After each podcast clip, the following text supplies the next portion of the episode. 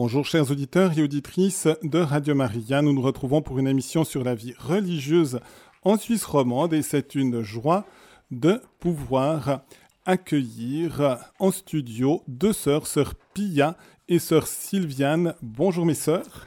Bonjour, monsieur l'abbé. Bonjour aux auditrices, aux auditeurs qui nous écoutent. Et puis d'accueillir par leur présence deux communautés religieuses, mais de la même congrégation, les deux à Fribourg, les deux communautés de Fribourg, l'une de la Providence, l'autre du Molaison, près de l'église Saint-Pierre, donc les sœurs de Saint-Vincent de Paul, connues plus souvent sous ce nom-là, les sœurs de Saint-Vincent de Paul. Le titre exact, c'est Les filles de la charité. De Saint-Vincent de Paul. Le nom exact, c'est les filles de la charité de Saint-Vincent de Paul. Mais il faut dire qu'à Fribourg, on est surtout connu pour les sœurs de la Providence, communauté d'où vient sœur Sylviane, qui en parlera. Voilà, et sœur Pia est de la communauté proche de Saint-Pierre, du Molaison. Voilà mes sœurs, eh bien, on va d'abord essayer de faire un peu connaissance avec vous, et j'invite tout d'abord sœur Pia à nous dire un petit peu comment le Seigneur s'est pris pour vous appeler à devenir religieuse de cette congrégation sous le patronage de Saint Vincent de Paul et aussi bien sûr de Sainte Louise de Marillac. Eh bien, c'est une histoire ancienne. Tout a commencé à Lausanne, à la paroisse Saint-Étienne vers les années 50, une nouvelle paroisse qui démarrait. Nous étions un groupe d'enfants et le premier souvenir de, de ma relation avec le Christ commence en fait à la buanderie de la cure, parce que nous n'avions pas encore de foyer avec une grande salle.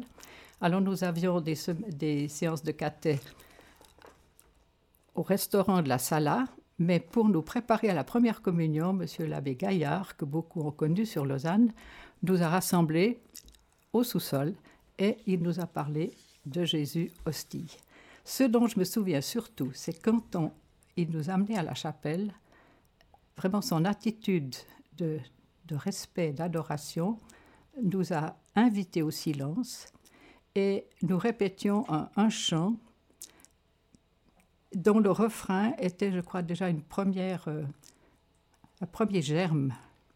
Quelqu'un frappe à ta porte, si c'était Jésus. Et on nous a répété, si c'était Jésus. Et en fait, ça a été l'origine de mon, de mon lien avec l'Eucharistie.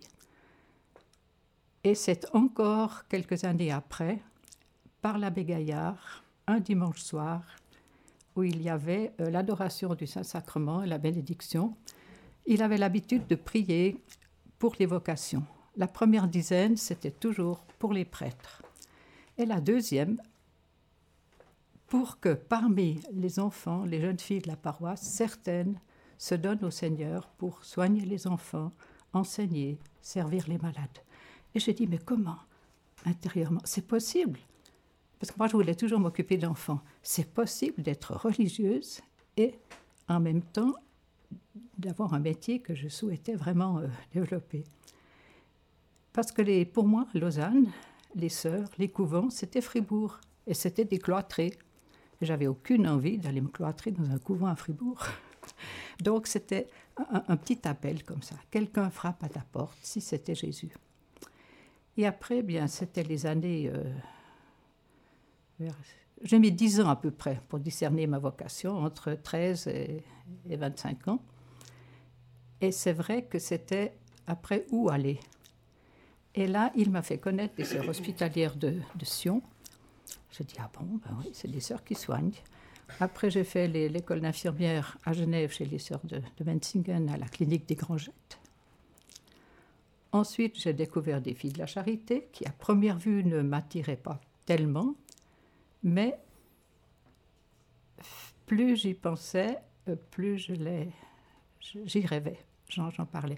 Heureusement que j'avais l'accompagnement fidèle de l'abbé Gaillard, qui m'a connu quand même depuis la première communion jusqu'à mon entrée en communauté, qui m'a remis un peu sur le bon chemin parce que j'avais fait une retraite au foyer de charité de Châteauneuf de Galore j'avais rencontré là une, jeune femme infirmière qui m'a parlé du Togo.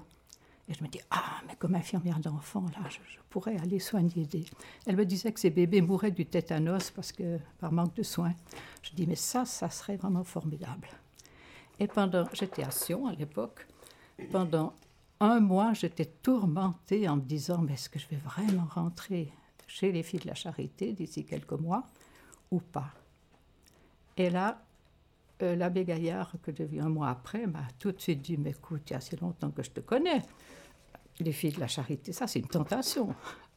Et alors j'ai résisté à la tentation et je suis rentrée au postulat à Fribourg en 65.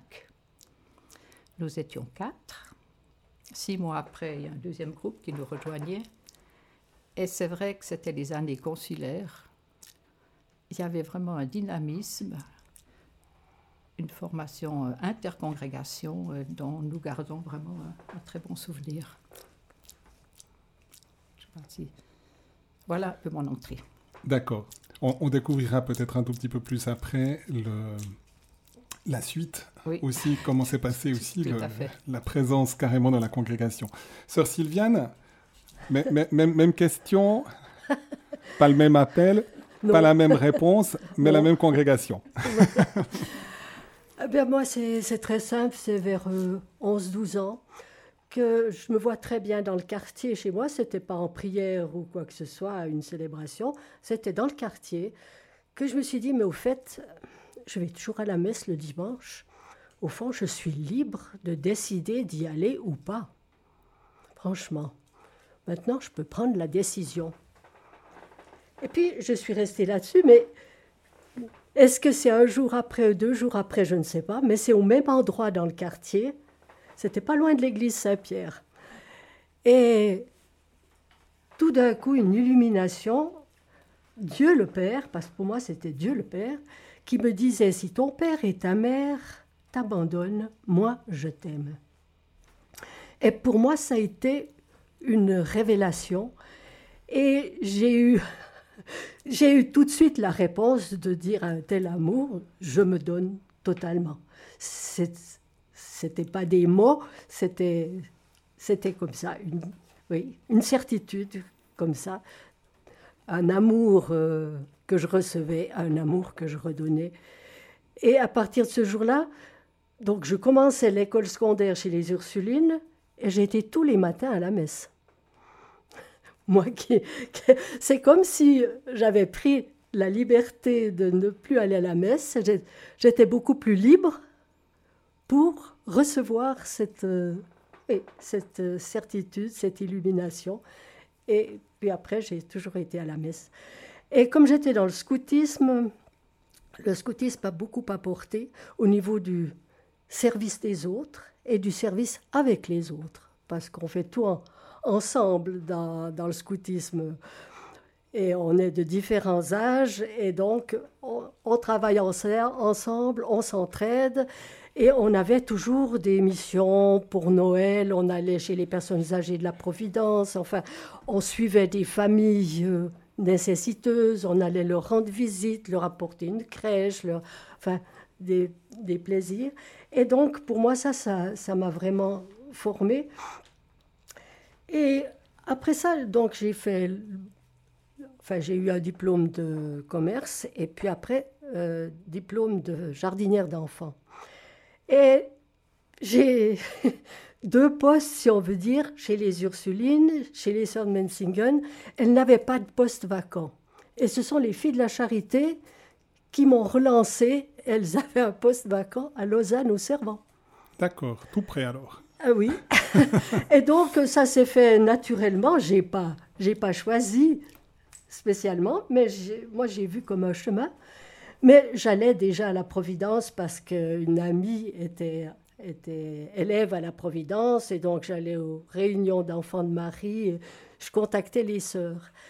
Et j'ai toujours aimé la simplicité des filles de la charité, je trouvais dans leur relation avec nous, et l'ouverture, tous les services étaient possibles chez les filles de la charité. Et ça, je trouvais ma difficulté. Il ne fallait pas être seulement enseignante ou seulement soignante tout était possible. Et cette ouverture-là m'a touché beaucoup. Mhm. Je pense que c'est fondamental dans ce que vous avez dit, l'aspect liberté intérieure. Oui. Même si ça peut être euh, sur un choix qui aurait pu être le mauvais, de, dire euh, je, je, je, décide de ne plus aller à la messe, proprement parler. Mais c'est vrai que si on y va juste par une obligation ou, ou, ou par tradition, ou parce que les parents nous disent d'aller finalement à la messe, ce qui n'est pas nécessairement un mal de la part des parents de nous encourager à la mm. messe, mais on doit, c'est vrai, intégrer un acte de liberté. Si c'est un acte de liberté, ça devient un acte d'amour. Et si c'est un acte d'amour, alors l'amour aussi dans notre cœur grandit. On a envie de se donner au Christ, mm-hmm. on a envie de se donner aussi au prochain davantage dans une chose euh, comme ça et dans notre vie. Et on peut aller justement jusqu'à la consécration finalement de toute une vie au Seigneur et au service de son Église. Et finalement, le Seigneur sait aussi se servir parfois, tout d'un coup, pas de poste vacant dans deux congrégations eh auxquelles on pensait, et puis tout d'un coup, une autre, il y a un poste vacant. Et le Seigneur sait se servir de ça parce qu'il savait, lui, pourrait dire aussi, avant la fondation du monde, selon ce texte des Éphésiens, que, que c'était là où on allait finalement réaliser notre vocation. Déjà, ça nous donnera peut-être déjà quelques indications quand même sur la vie concrète des, des sœurs de Saint-Vincent de Paul, mais sœur Pia, de nous dire après comment s'est passée finalement cette présence, votre formation? Je pense que ça ne change pas fondamentalement depuis l'époque jusqu'à maintenant un peu les étapes de, de la formation finalement d'une religieuse. Donc il y a beaucoup de choses que Sœur bien a dites que j'ai aussi vécues. Par exemple, cet appel à, venir à l'Eucharistie quotidienne pendant mon adolescence, pendant une période. Et quand on est rentré alors euh, au postulat, bah, c'était bon, le postulat. Ce que j'ai surtout aimé, c'est au niveau de la formation intercongrégation que nous avons eue. Nous étions bien une trentaine de sœurs de différentes congrégations. Et en, découvrant le charisme des unes et des autres, ça m'a vraiment beaucoup confirmé dans, le nôtre, qui a été dit déjà. Donc, euh, Saint Vincent euh, disait que la, la, fin principale pour laquelle Dieu nous a appelés et assemblés, c'est pour honorer notre Seigneur Jésus-Christ comme la source et le modèle de toute charité, en le servant corporellement et spirituellement en la personne des pauvres. Ça, c'était vraiment très fort parce que je voulais faire de ma vie quelque chose de bien, m'occuper d'enfants, mais sans avoir au début cette dimension de, suivre Jésus-Christ. Et, j'ai senti là une très forte unité, un appel très fort. Et la diversité des œuvres des filles de la charité m'a aussi beaucoup frappée. Euh, c'est un enrichissement au niveau de la communauté quand on se retrouve avec des sœurs de différents euh, services apostoliques, de pouvoir partager et de rencontrer euh, là la, présence du Christ, disons, dans les différentes personnes que nous, que nous servons et qu'on peut partager. Moi, ce qui a été très fort dans ces années de discernement, c'était en fait l'attitude des personnes et certaines paroles. Bon, une anecdote, quand j'étais à Sion, une sœur dit euh, Nous, on a une, une nouvelle supérieure. Ah bon, oui, c'est une Allemande. Je dis Comment ça, une Allemande? Oui, c'est une duo. C'est sûr, une sœur de Fuyy, elle dit c'est une duo. Et moi, étant née à Lausanne de parents suisses alémaniques, tout à fait bilingue, je disais, mais c'est petit, c'est étriqué, mais, mais moi, je ne peux pas être dans un truc. Et en fait, le regard que j'avais sur les sœurs, ça m'a empêché d'entrer, alors que j'avais bien conscience que si je n'entrais chez les filles de la charité, je devais mettre mon diplôme d'infirmière en pédiatrie en poche, parce qu'on n'avait que des crèches. Mais la dimension internationale de la communauté m'a vraiment appelée. J'ai dit, tant pis, tu renonces à ta profession, tu suis le Christ là où il te fait signe, chez les filles de la charité. Je les avais connues au servant aussi pendant une année. Mm-hmm. Et quand je regarde ma vie maintenant, je me dis, mais c'est comme une longue randonnée en montagne. Je ne connaissais pas du tout l'itinéraire, mais j'avais un guide qui, lui, le connaissait et qui m'a amené par toutes sortes de, chemins inattendus et, magnifiques. Et, c'est comme ça que j'ai vécu ma vocation, euh, étape par étape. Euh, ça fait maintenant 55 ans. Et, c'est vraiment extraordinaire de, si on peut être docile à ses appels, même si chaque fois c'est une, une croix. J'ai eu tellement de choses où il fallait dire oui, eh bien finalement c'est toujours soit pour un épanouissement euh, personnel et spirituel, et, pour un plus de, de, vie. Et de ça, je rends grâce vraiment. Euh, je dis toujours, la providence de Dieu dans ma vie a bien fait les choses. Et le GPS, c'est une personne c'est pas le GPS, le guide, justement. non, non, non, non. Le guide, c'est bien sûr le Seigneur. Quelqu'un frappe à ta porte si c'était Jésus. Ça reste, ça reste l'élément fondateur. Ça reste, bien sûr. Est-ce que vous pouvez nous dire un tout petit peu les, les divers apostolats que vous avez eus au, au fur et à mesure de... Alors, ben, après le noviciat, j'avais une euh, envie folle de retrouver des enfants, même dans une crèche, parce que j'avais été sevrée quand même d'enfants pendant plus de deux ans. Et voilà qu'on me demande d'aller faire l'école de soins infirmiers, l'école de cadre à Fribourg, ah non, à Lausanne, pour devenir euh, infirmière enseignante. Oh, c'était de nouveau encore une épreuve. J'en avais, oui. J'en avais même vomi une fondue, pas tellement j'étais parce que je devais, je devais remplacer une sœur qui avait demandé l'émission. Et la supérieure m'avait dit, ma foi, si vous dites non, ce sera un signe que la, la sœur ne peut pas partir. Et moi, je me dis, mais si je suis responsable de la vocation missionnaire d'une sœur, je ne peux pas dire non, mais je ne pouvais pas dire oui. Et alors, heureusement, que la maîtresse des novices qui m'avait senti euh, mon, mon, malaise m'a dit, mais vous savez, si vraiment c'est pas, vous ne pouvez pas dire oui, ben, on trouvera une laïque.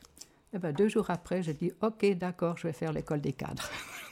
parce qu'effectivement, j'étais libre aussi. De nouveau, de, de nouveau, nouveau c'est une question de liberté intérieure à un moment donné. Et alors, je suis arrivée après cette année de formation à l'école d'infirmière de Fribourg, où j'enseignais toutes les parties qui étaient de mon domaine.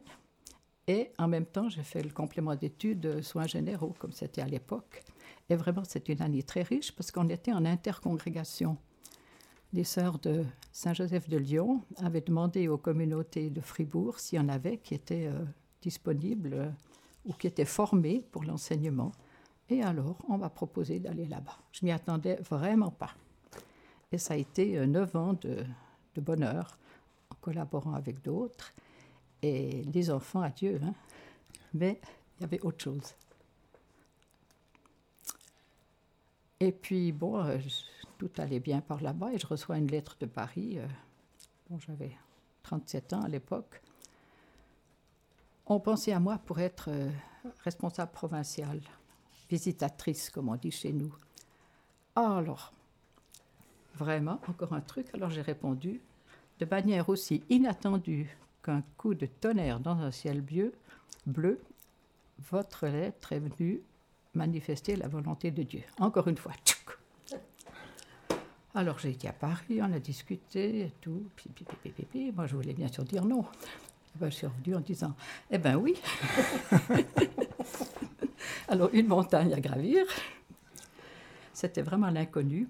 Mais j'avais noté à l'époque une phrase euh, qui, est aussi vraie. Euh, je si je ne veux pas la lire parce que je ne sais pas la redire. Euh, parce que c'est vrai que tous les événements de ma vie ont été d'ordre spirituel. Et j'avais une fois oui, que Dieu donne la grâce instant par instant. Nos anxiétés, et là j'en avais, viennent souvent du fait que nous essayons d'aborder les problèmes de demain avec la grâce d'aujourd'hui. D'accord, c'est une belle, une belle Une fois que j'ai dit oui, c'était bon. La paix était là. Mm -hmm. Et j'ai eu un parcours euh, assez extraordinaire de, de 9 ans, puisque la province de Suisse romande avait ouvert la mission du Cameroun où plusieurs sœurs de Suissesse euh, étaient, dont sœur Sylviane. Et j'ai eu la grande joie d'aller pendant six fois passer deux semaines, à peu près, euh, deux, non, quatre à six semaines au Cameroun, dans nos communautés, au service vraiment des tout pauvres. Mmh. Et là, je retrouvais des enfants. Je mettais la main à la PMI aussi. Pour, euh, c'était vraiment un temps très, très riche, très riche. Sœur Sylviane, votre chemin, comme ça Donc, euh, comme euh, postulante, jeune, enfin novice, euh, voilà, nous avons eu la même formation sur Fribourg, alors mm -hmm. c'est pareil. Mais alors, comme après le noviciat, mon service, on m'a demandé d'être au service des sœurs, au service de la province. Alors j'étais adjointe au secrétariat provincial. Alors euh, voilà, ça m'a pris tout mon temps, mais j'avais euh, quand même de la catéchèse à la Vignetta. Mhm. Il y a deux classes de catéchèse. Et, et puis, je, je suis allée dans la communauté du foyer Saint-Étienne pour être en dehors de la maison provinciale. Et alors, je rencontrais des enfants toute la journée. J'étais à l'étage des bébés, donc c'est moi qui me levais la nuit s'il y avait des soucis avec certains enfants. Et donc, j'étais quand même, c'était assez varié comme service. Et ça, j'ai beaucoup apprécié, vraiment. Mais j'ai été secrétaire, euh, oui, presque toute ma vie, sauf les quatre ans au Cameroun. Parce que même en étant au Landron, je revenais à Fribourg deux jours par semaine pour le secrétariat. Mhm. Et donc les apostolats, à la fois au Cameroun et au Landron, c'était... Alors, euh, au, Cameroun, c'était, je faisais la formation des jardinières d'enfants. J'étais sur deux, deux sites, si je peux dire comme ça, où il y avait trois classes d'un côté, deux classes de l'autre. Je rassemblais et je formais les, les jardinières. Chaque semaine, on avait une après-midi de formation. Il y avait les camps de formation en été sur le diocèse. Et voilà, ça c'était très riche ce contact. avec ces, ces jeunes filles. J'aimais beaucoup ça. Je n'enseignais pas moi-même aux enfants, mais Mhm. voilà, de former les... ceux qui allaient former les enfants. voilà, voilà. Et puis je passais dans les classes pour les écouter. Mhm.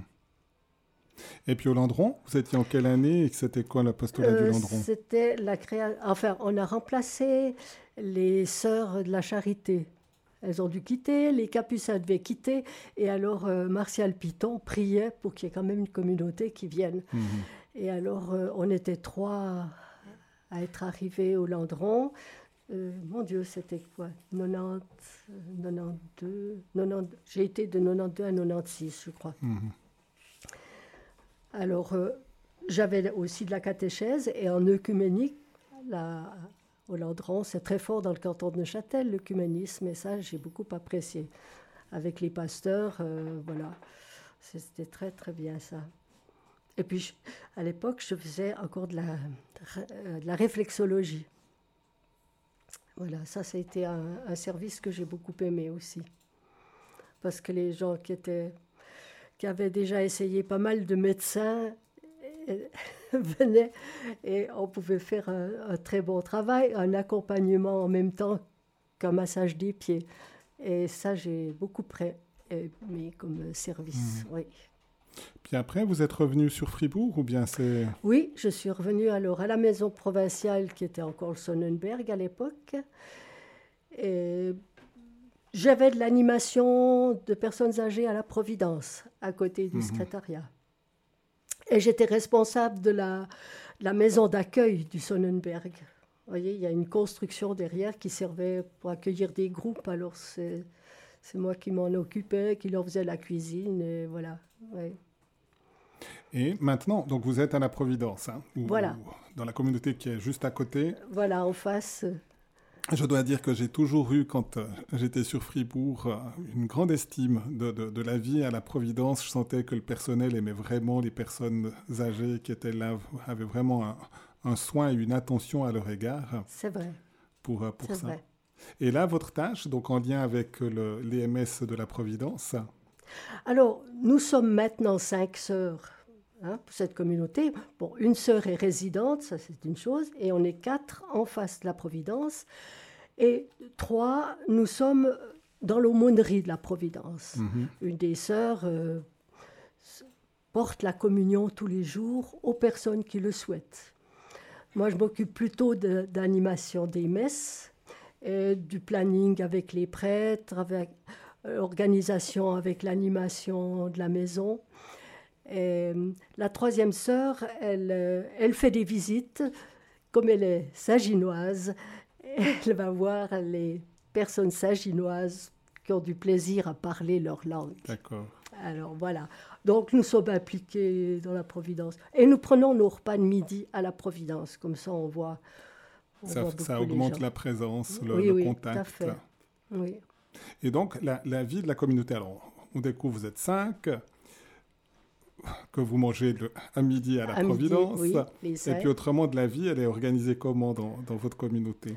Alors, nous sommes trois ou quatre, parce que la quatrième mhm. euh, est plus fragile, donc euh, elle ne participe pas à tout. Mais nous prions ensemble le matin les laudes chez nous. Donc le repas de midi à la Providence. Le mardi après-midi, il y a la messe à la Providence.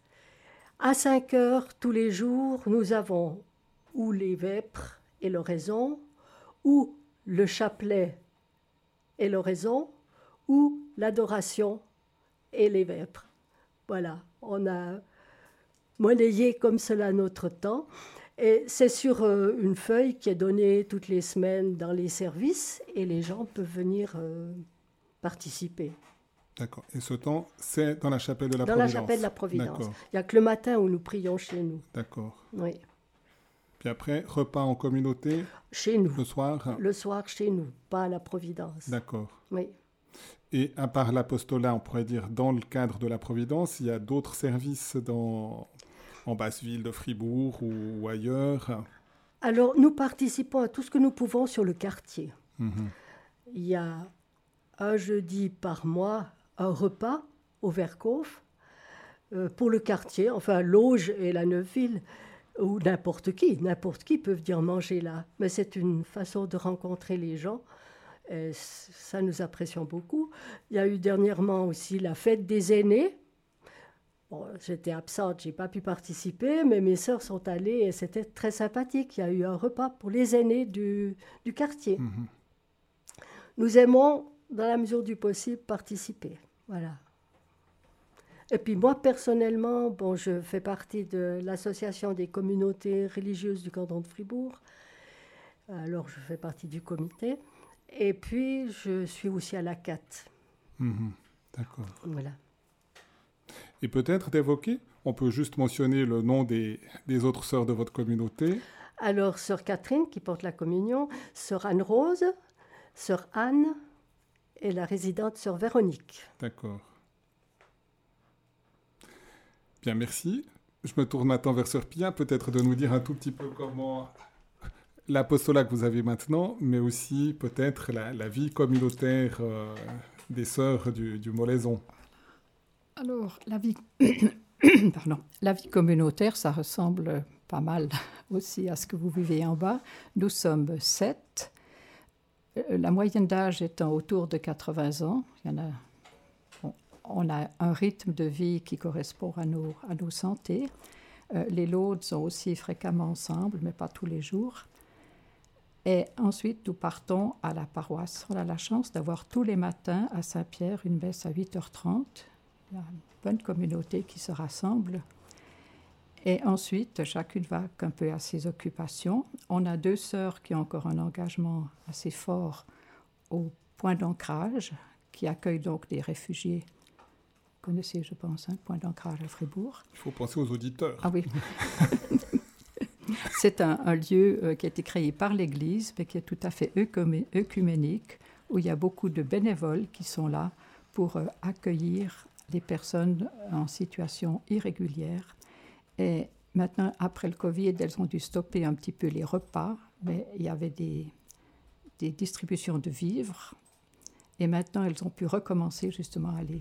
Il y a un accompagnement juridique aussi, et puis une animation pour les enfants. Il y a beaucoup de choses qui se passent autour. Donc, deux sœurs sont très prises par euh, leur engagement. Euh, D'autres, euh, Sœur Maggie, notre ancienne visitatrice, garde encore des responsabilités pour euh, la Turquie aussi.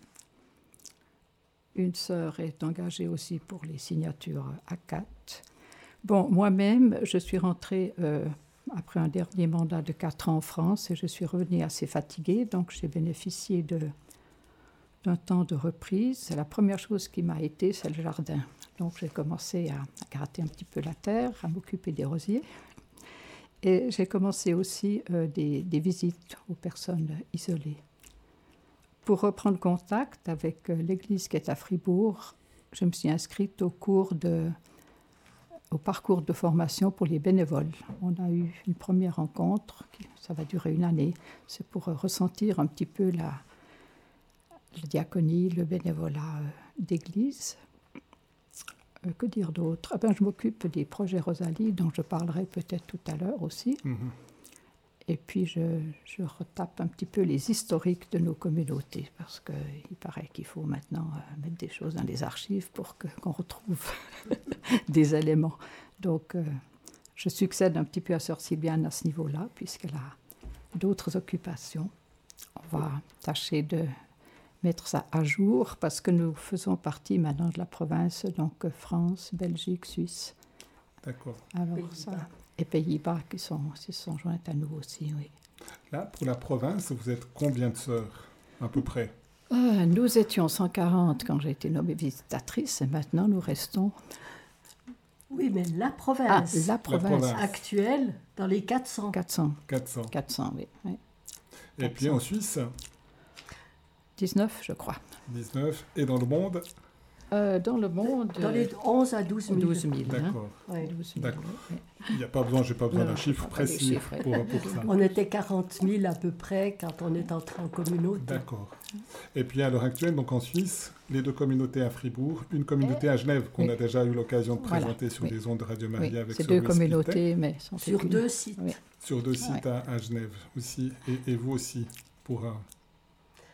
Elles ont une seule sœur servante pour les deux communautés. D'accord. Tandis que chez nous, il y a des deux côtés une sœur servante. D'accord. Sœur servante qui veut dire pour nos auditeurs. Supérieure, Supérieure locale. locale. Voilà. Eh bien, mes sœurs, je vous propose une petite pause musicale et puis je vous laisse introduire le chant que vous avez choisi en lien avec Saint Vincent de Paul. Ah, bah d'accord. Alors, la Compagnie des Filles de la Charité fait partie, en fait, d'une grande famille vincentienne. Euh, au moment du quatrième centenaire de la, du, charisme. du charisme, ils ont fait un arbre, vous pouvez voir un petit peu à quoi ça ressemble.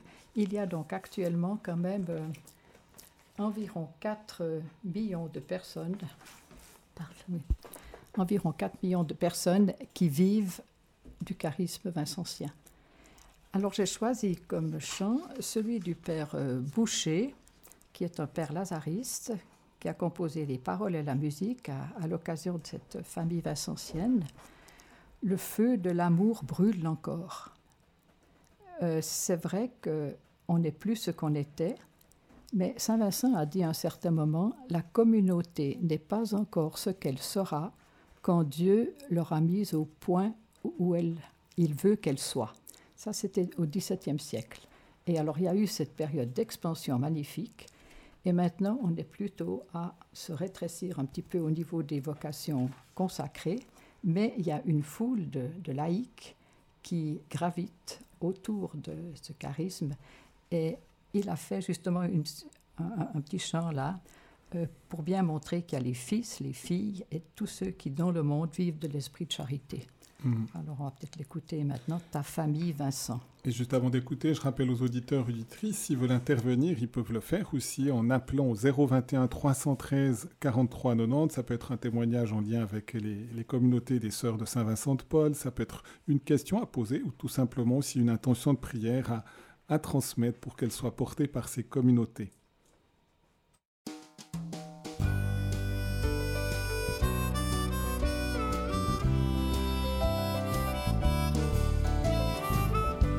Le feu de l'amour brûle toujours, la bonne nouvelle féconde la terre, l'esprit du Seigneur repose en nos cœurs, ta famille Vincent rayonne en notre temps.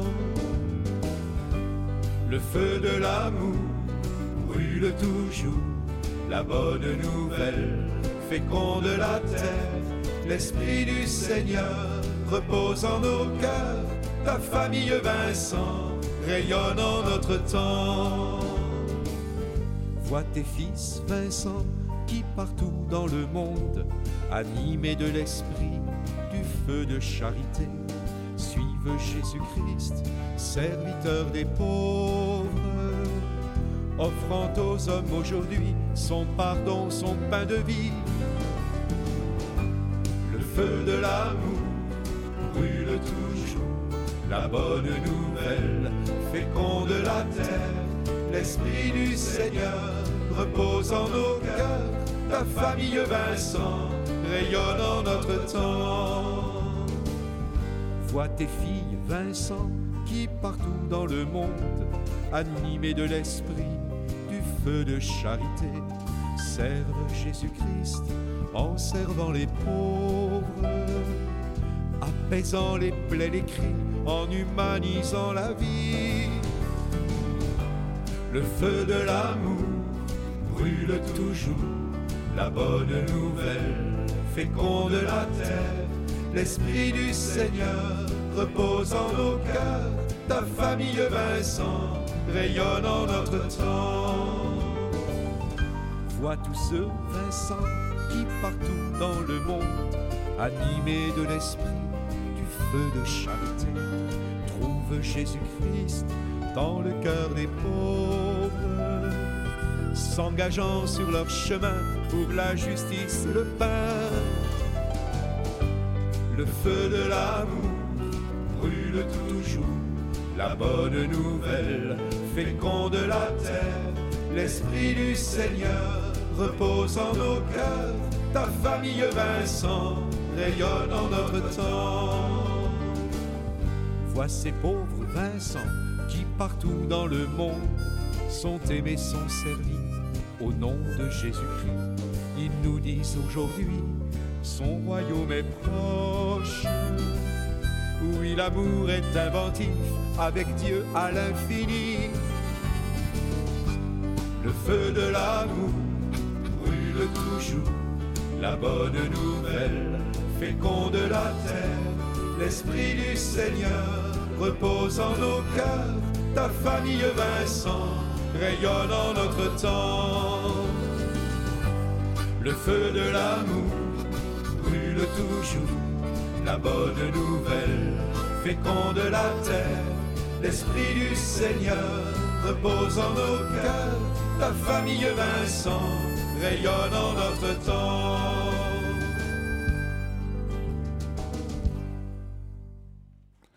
Voilà, chers auditeurs et auditrices, nous nous retrouvons pour, euh, après cette pause musicale avec un chant vincentien avec euh, les deux sœurs des deux communautés des sœurs de Saint-Vincent de Fribourg, sœur Pia et sœur Sylviane. Et puis on va découvrir non pas Saint-Vincent de Paul, puisque ça a déjà été l'occasion avec euh, sœur Louise Pitet de présenter Saint-Vincent de Paul, non pas aussi sœur Sainte Louise Marillac, mais on va découvrir peut-être deux saintes, une quand même assez connue qui est, sœur Catherine Labouré, et puis une autre, une bienheureuse, Rosalie Rendu. Et je vous laisse peut-être présenter sœur Rosalie Rendu, sœur Pia.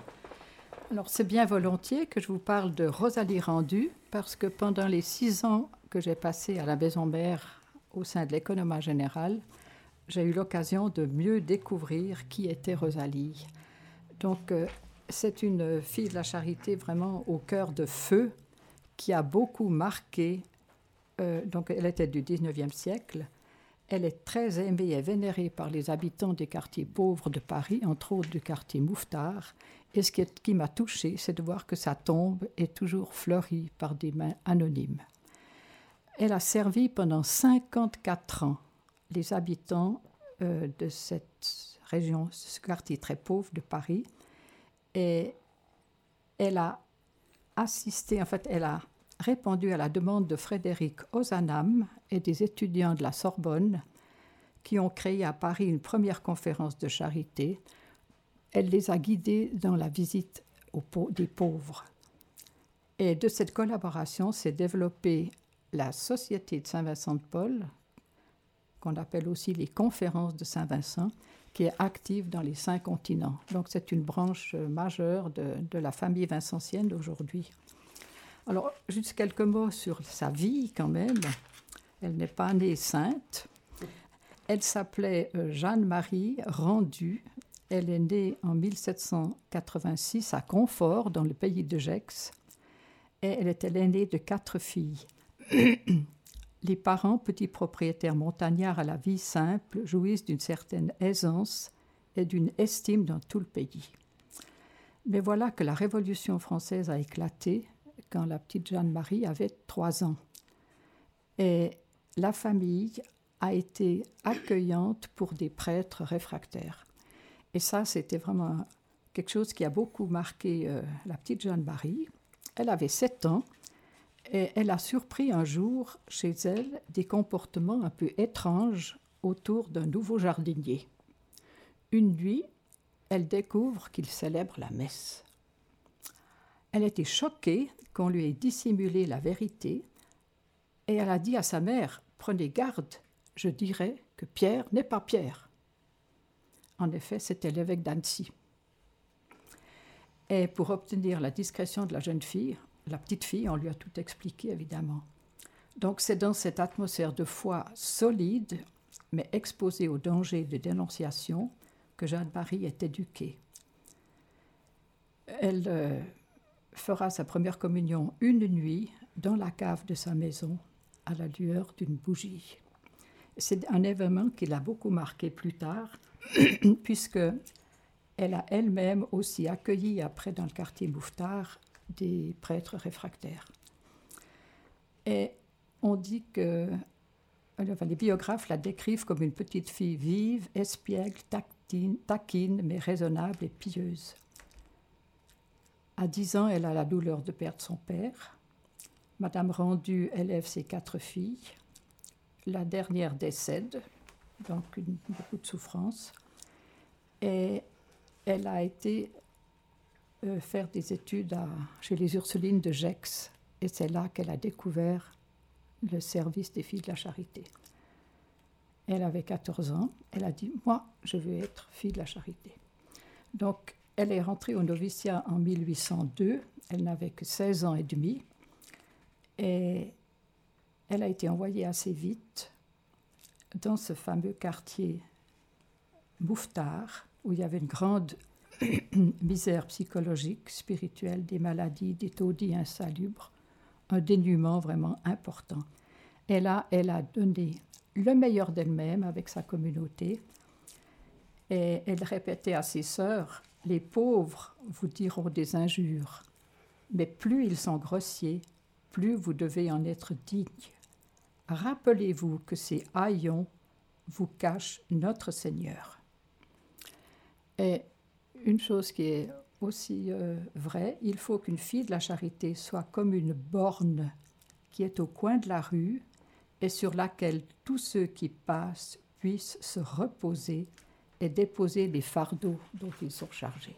Donc elle a vraiment été euh, une bonne mère, comme les gens l'ont dit, dans le quartier. Et elle a été très novatrice parce que elle, euh, elle voyait qu'il y avait beaucoup de femmes pauvres qui n'avaient pas le droit de, de travailler non plus. Et alors elle a développé des crèches pour qu'elles puissent déposer leurs enfants et gagner la vie de leur foyer. Son dévouement et sa bonté ont vraiment contribué à sa renommée. Et toutes les œuvres qu'elle a créées se sont, se sont développées magnifiquement, si bien qu'elle est décédée en 1856 après une courte maladie et on dit que l'émotion été considérable dans le quartier, dans tous les milieux sociaux de Paris et en province. Une foule nombreuse était là. Et disons, pour les filles de la charité, elle reste un modèle euh, d'audace pour nous aussi. Mhm. Donc c'est très résumé, il y a des, livres entiers qui parlent d'elle. Euh, si des personnes vont à la chapelle, elles trouvent aussi un, dépliant euh, d'elle, chapelle de la rue du Bac, où on parle de, sa vie. C'est une femme très dynamique. Et pendant la période de Paris, nous avons donc développé un fonds de dotation pour euh, permettre euh, d'associer en fait des laïcs au service des pauvres à travers euh, leurs dons. Et on s'est dit, il faut quand même donner un nom à notre fonds de dotation. Unanime, mais appelons-le fonds dotation Rosalie Rendu ça, ça, ça, se. comment je dirais Ça s'imposait presque sur Paris. Et trois ans après, nous avons développé la plateforme de financement participatif, les projets Rosalie. Donc, l'idée de départ, c'était d'aider les sœurs des pays pauvres à présenter des projets à financer en France. Parce que mmh. Quand on est en Afrique, pas moyen de trouver des aides locales.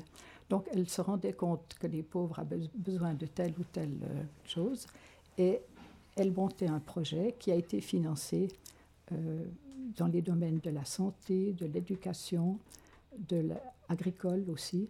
Si vous êtes intéressé, il suffit de voir sur euh, Internet projetrosalie.com et vous voyez tous les projets qui ont été financés euh, depuis maintenant sept ans.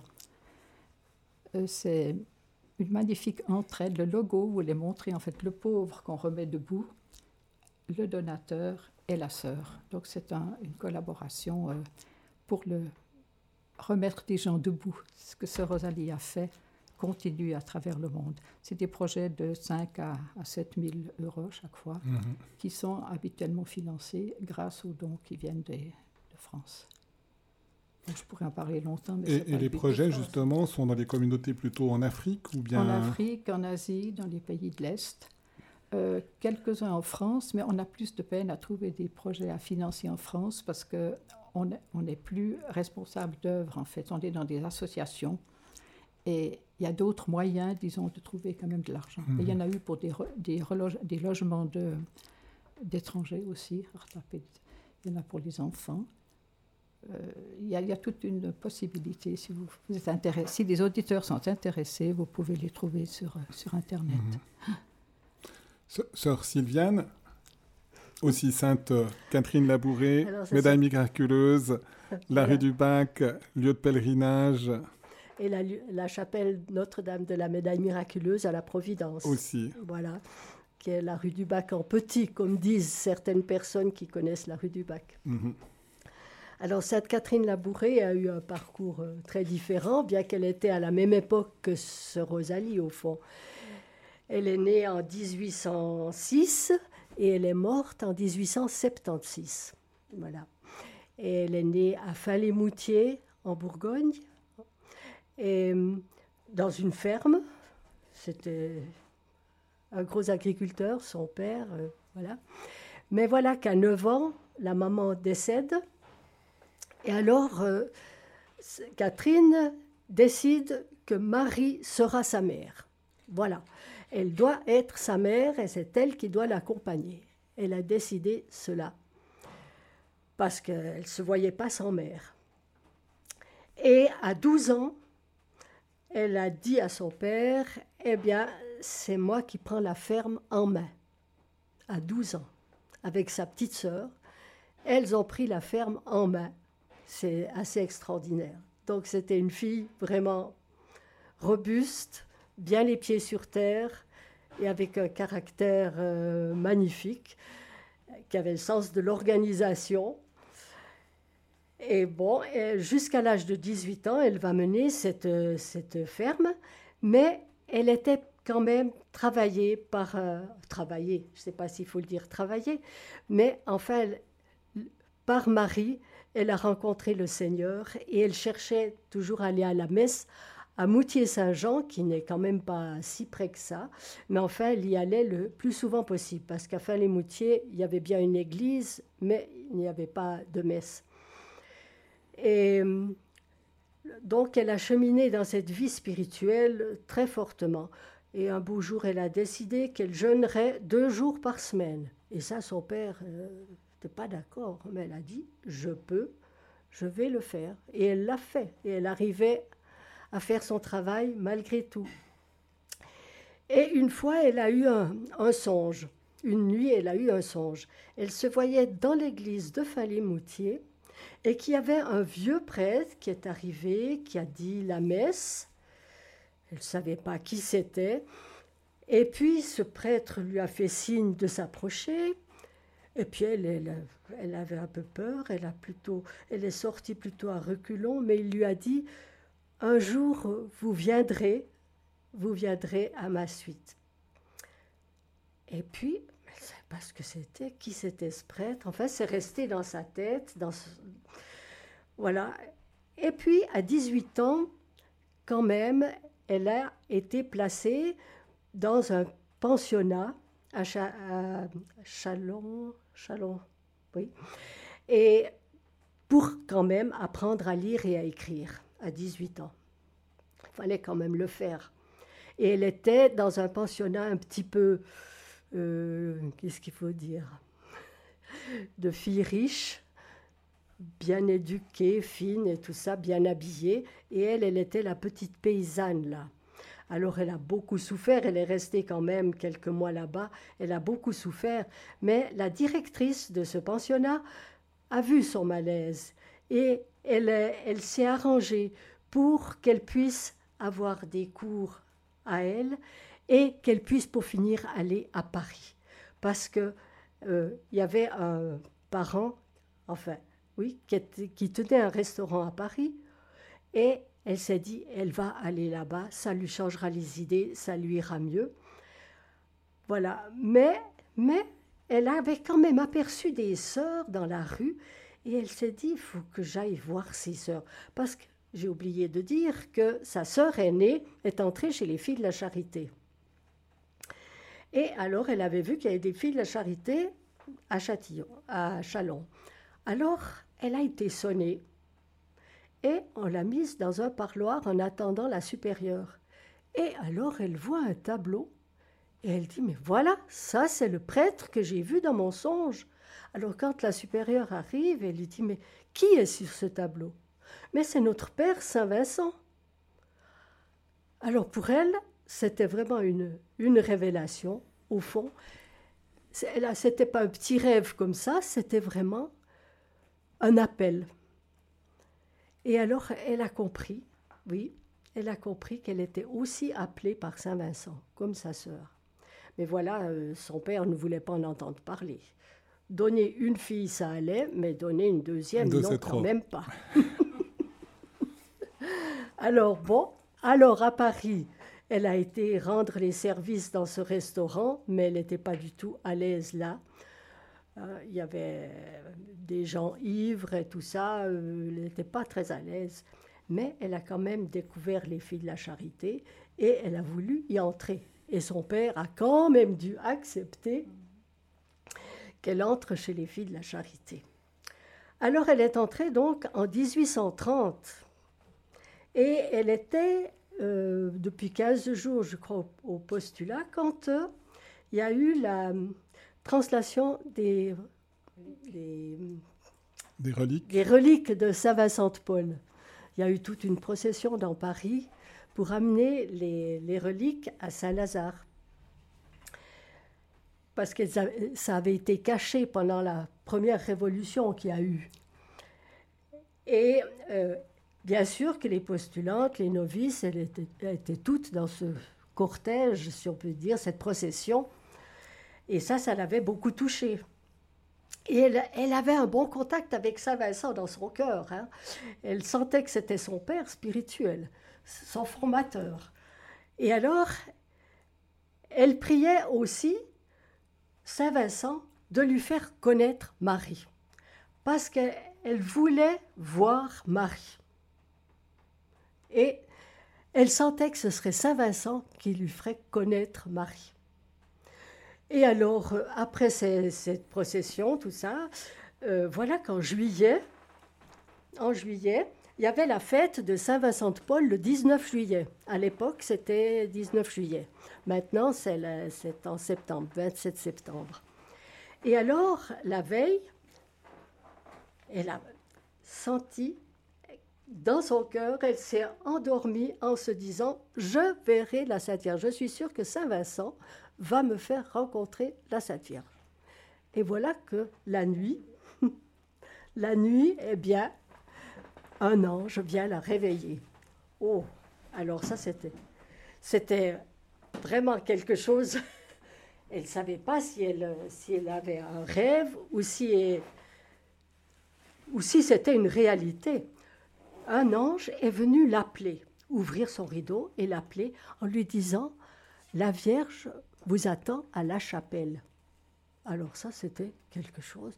Elle a dit Mais, on va m'entendre. Il a dit Mais non, pas de souci, pas de souci, tout le monde dort. C'était vers 11 heures du soir, tout le monde dort. Alors, partout, c'était allumé. Elle a suivi l'ange jusqu'à la chapelle et tout était éclairé. Alors elle n'en revenait pas jusqu'à la chapelle. Et à la chapelle, Elle a attendu. Mais où est Marie? Elle la voyait pas.